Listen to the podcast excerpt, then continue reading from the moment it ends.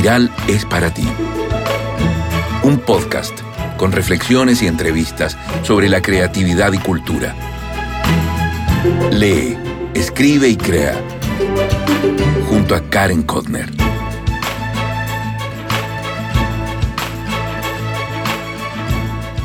Hola, hola, ¿cómo estás? Soy Karen Kodner, periodista y escritora.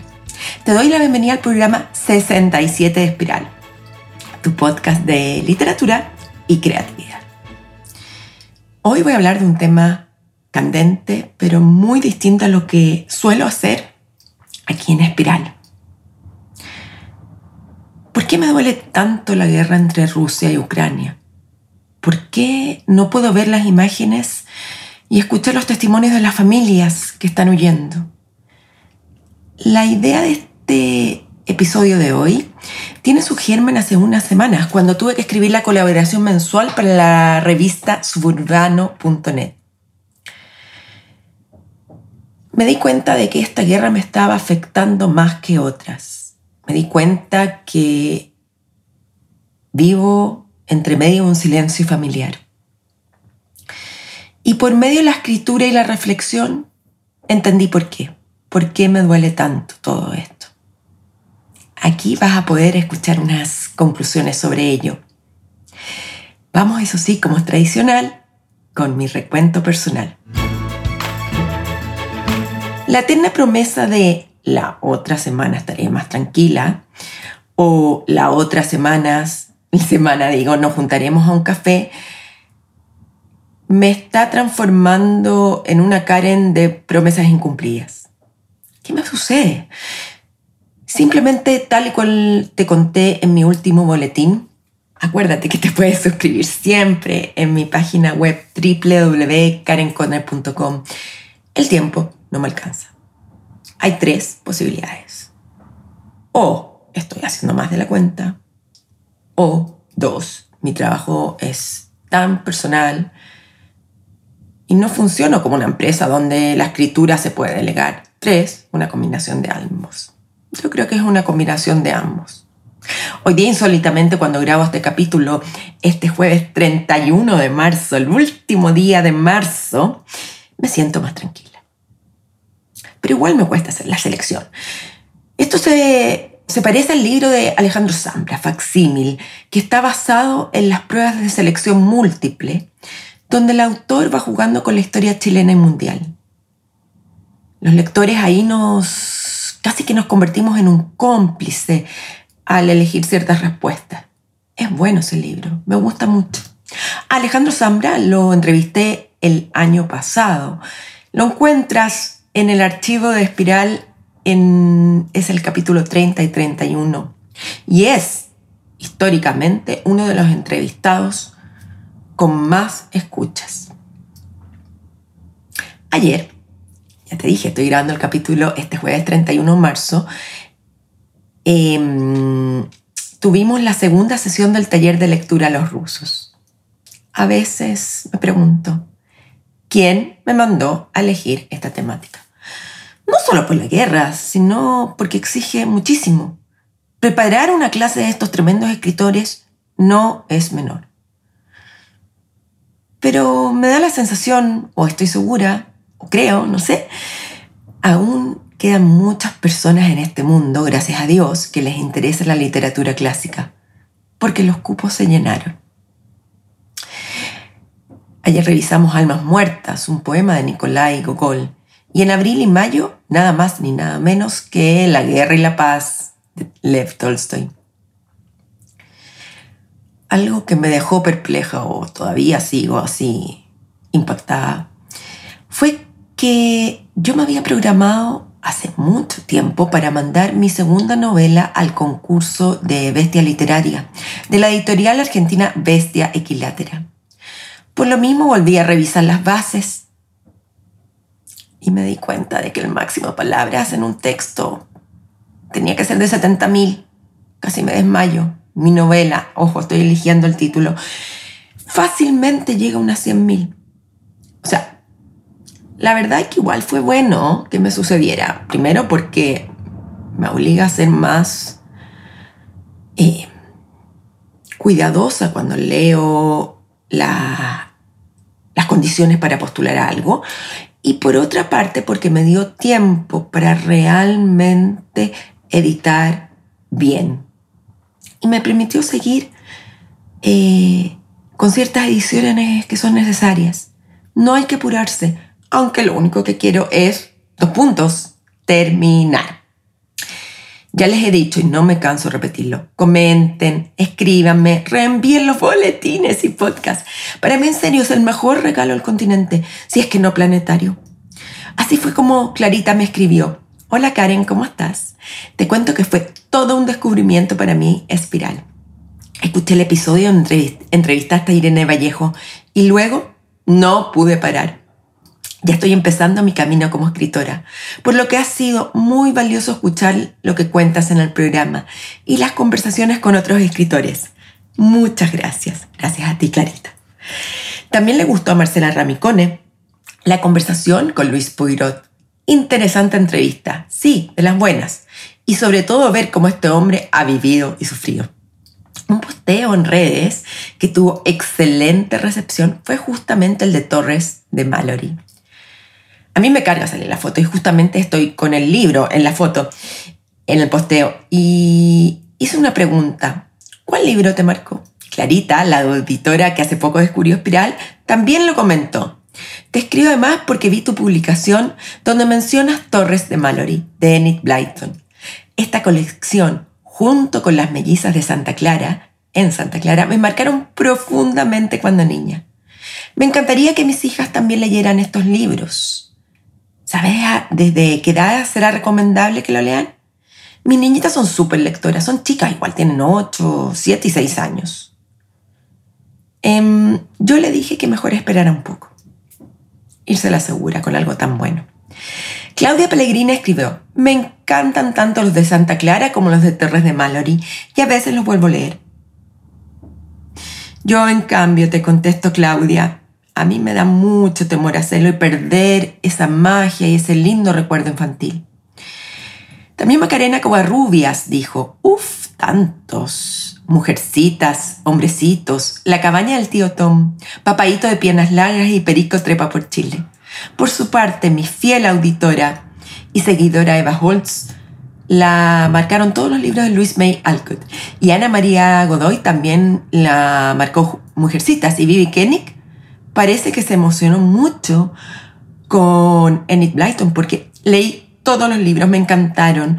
Fue vivir con esas chicas las maldades, sus penas, todos, cómo iban creciendo. En otro tema te cuento que estoy otra vez vendiendo el cuaderno de escritura, así que anda por tu ejemplar, ya sea en tu librería amiga, en Busca Libre si vives en cualquier parte del planeta te lo despachan y en mi website. Esta promoción es por el mes del libro. Si quieres el digital, descargable, 1990 pesos. Te invito a escuchar este episodio espiral sobre el silencio en mi familia. Veamos. Este noviembre voy a cumplir 50 años y hoy se cumplen seis semanas desde que los rusos comenzaron la guerra. Ayer leí que los ucranianos, en el afán de poner punto final al conflicto, desistían de sus planes de sumarse a la OTAN. Pero hoy otra vez abro la, el homepage del New York Times y los rusos siguen atacando. Recuerdo la guerra en Kuwait, el derrumbe de las Torres Gemelas, Afganistán, los eternos conflictos entre Israel y los palestinos, Siria, Beirut. Entonces, ¿por qué me duele tanto la guerra entre Rusia y Ucrania? ¿Por qué no puedo ver las imágenes o escuchar los testimonios? Soy chilena, nací aquí y nunca he visitado esos parajes. Sí, ahora que recuerdo, puedo decir que fui a San Petersburgo. Pero hay un dato trascendental. Soy segunda generación en Chile. Al igual que millones de judíos que sobrevivieron a la Segunda Guerra Mundial, mis abuelos paternos no hablaron sobre el pasado. El silencio fue el lenguaje con que se comunicaron. Eso mismo le sucedió a María Stepanova, poeta, novelista y periodista rusa, editora de Colta.ru, medio digital censurado por Putin al estallar la guerra en marzo. Ella es autora de uno de los libros más extraordinarios que he leído en los últimos meses, In Memory of Memory, o En Memoria de la Memoria. Pronto va a salir en español. Este título fue nominado al Booker Prize y de acuerdo al diario DW, la crítica literaria internacional elogió la diversidad del ensayo lírico de Stepanova sobre su propia historia familiar y la naturaleza de la memoria. Historias de amor, diarios de viajes, reflexiones y reseñas. La obra, sigue esta columna en el diario DW, es un reflejo de la familia ruso-judía europea de la autora y su vida a lo largo de un siglo. Es una historia que no está en los libros escolares, tampoco en los rusos. Y aquí sigo yo. Sin embargo, a diferencia de María Stepanova, yo ni siquiera tengo fotografías o registros escritos. En mi familia no existe la memoria. El vacío es de tal magnitud que ignoro cómo suplirlo. ¿Deberé ficcionar? O quizá tenga que ocupar la estrategia de la poeta y escritora norteamericana con raíces taiwanesas Victoria Chang. En su libro Dear Memory, o Querida Memoria, rellena el silencio con sus posiciones. A Chang la descubrí en el podcast Between the Covers, un podcast sobre literatura. Pocas veces me he sentido tan identificada con la negación total al pasado y la desesperación que se produce cuando es imposible conocer los orígenes. Otra gran lectura que te recomiendo. Chang comenta, What if my mother never told me stories about the war or about her childhood? Does that mean none of it happened? En español. Si mi madre me contó las historias de la guerra o sobre su niñez, ¿eso significa que nunca sucedieron? Victoria Chang transmite la desesperación frente al silencio y la ignorancia sobre el pasado. Se pregunta, ¿cómo va a existir ella, ella mí, mi madre, y luego en mis hijos? Si ignoramos. Mis abuelos paternos se emigraron en 1939 y la familia de ellos no quiso escapar. Mi abuelo Marcos, a él no lo conocí, nació en Besarabia, una región del sureste de Europa Oriental, que incluye a la casi totalidad de la antigua República Soviética de Moldavia, parte de Ucrania. Eh, limita al norte y al este con el resto de Ucrania y al, hoy al sur y al oeste con Rumania. Todo esto cambia mucho a lo largo de la historia. Cuando mi abuelo se casó con mi abuela Sara, le decíamos Babi, de acuerdo a terceras fuentes, se instalaron en Sokiriani, una pequeña ciudad de Ucrania, en el norte de Besarabia. En su momento Stalin cedió este territorio a los ucranianos. Mi abuela materna, mi abuelita Mañe, nació en Rumania. Rumania tuvo que ceder Besarabia a los soviéticos. Hoy Besarabia es aliado a Putin. Mi abuela paterna hablaba ruso, escribía ruso. Mi abuela paterna hablaba español con acento.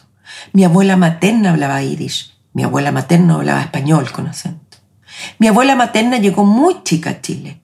Su familia escapó de los pogromos o masacres que fueron incontables por los cosacos, pero esta específicamente la del 1915.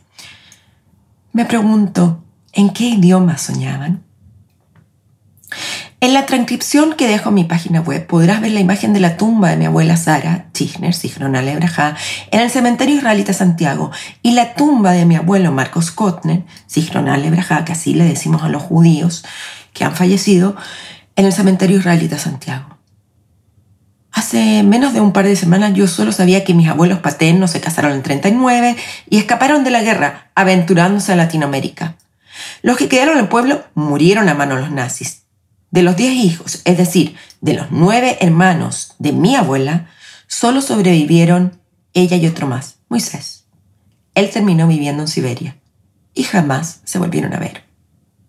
Hace unos años, cuando aún no existía Zoom, logré contactarme por Skype con Moisés, este hermano de mi abuela, el único que, además de ella, sobrevivió.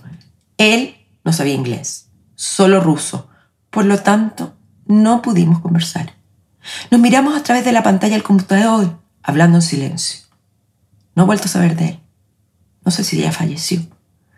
Frente al vacío que se iba haciendo del tamaño de un cráter, decidí hace poco que no podía dejar pasar más tiempo y comencé a trabajar más seriamente en la investigación familiar. Ahora, sí sé, la madre de mi papá, Sara, vivía en un pueblo. Eh, no lo tengo claro. Tenían caballos, el nombre no tengo claro. Tenían caballos y un poco de tierra. Algo extraordinario para una familia judía. Eh, porque no nos dejaban tener propiedades ni tierras. Por ende, no eran tan, tan pobres. Mi abuela fue al colegio en Balti, una ciudad bastante grande, y Moisés a una escuela rumana. Además, un rabino le enseñaba Torah. Esto me hace suponer que la familia de mi abuela era observante. Según mi padre, la familia de, de Sara eh, le asesinó un pelotón de fusilamiento de los nazis. Pero esto no coincide con lo que yo misma escribí en séptimo básico cuando tuve que hacer una investigación sobre la historia de mi familia y ella me dijo que los habían asesinado en Auschwitz, que a sus padres, David y Paulina, que parece que se llamaba Pesa, fueron asesinados en Auschwitz.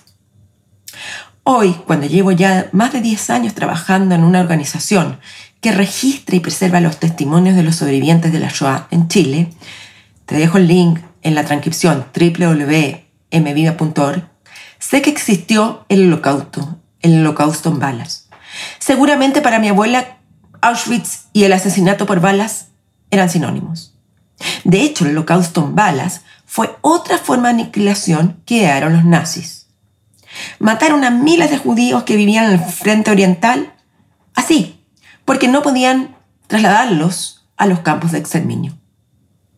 Historia familiar se llama la carpeta donde iba guardando la información. En un certificado que encontré dice Sarah Kirchner, entre paréntesis, puede ser Kirchner. Nació en Dondeshem, Besarabia, entre paréntesis, Moldavia. Y mi abuelo paterno, Marcos Kotner, entre paréntesis, puede ser con K, en Belz, Besarabia. La primogénita, Sabina, mi tía, Sigrona Lebraja, nació en Rumania, entre paréntesis, pero ella nunca supo con exactitud la fecha de nacimiento. Comparto la ficción de la historia familiar con un sobrino. Él fue el que hizo las fotografías de las lápidas en el cementerio judío de Santiago de Chile. Mi sobrino cree que la madre de mi abuela se llamaba Pesa. Al parecer, trabaja en un hogar de ancianos. Del yiddish al español se lee más o menos lo siguiente, la transcripción. Comillas, una mujer respetable y de buen corazón. Atendía y ayudaba a los ancianos de un hogar de ancianos. Pesa es una variación de Pesi, un nombre común de los judíos de Europa del Este. Se vincula con el nombre bíblico de Batia, que en hebreo significa hija de Dios. Mi sobrino también concluyó, gracias a sus averiguaciones, que Kotner, lo más probable, mi apellido no corresponde al original, que fue Kadener, con K. Y hoy yo escribo Kotner con C. Y Kotner. ¿Por qué? Porque en hebreo se escribe de igual forma Kotner y Kadener. Y fácilmente con todos estos cambios puede haber mutado. Cuando los judíos llegaban a Latinoamérica, era muy común que les cambiaran el apellido, pues los oficiales de aduana no le daban mucha importancia a ello. Y mis abuelos no sabían español, los inmigrantes ninguno. ¿Cómo podrían haber comprobado que se escribía correctamente el apellido? Quizás que esto explica los años infructuosos de mi investigación.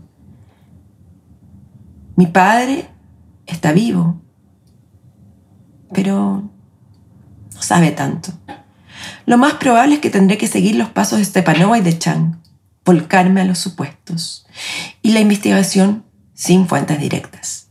Un doctor de los Estados Unidos, no lo conozco y solo compartimos el apellido Conner. De hecho, no tengo claro cómo estas dos ramas de la familia se vinculan he intercambiado un par de correos electrónicos con él y me dijo que eh, si lo deseaba, en su minuto podía acceder a los archivos desclasificados de los ucranianos. Una conocida de un amigo trabajaba allí. Pero es demasiado tarde. Dudo que hoy pueda contactarla con mis necesidades superfluas. Ella debe estar intentando sobrevivir. Mi memoria es el silencio. ¿Cómo es tu memoria familiar? Cuéntame, te espero. Lee, escribe, crea. Y hoy, recuerda. ¡Chao!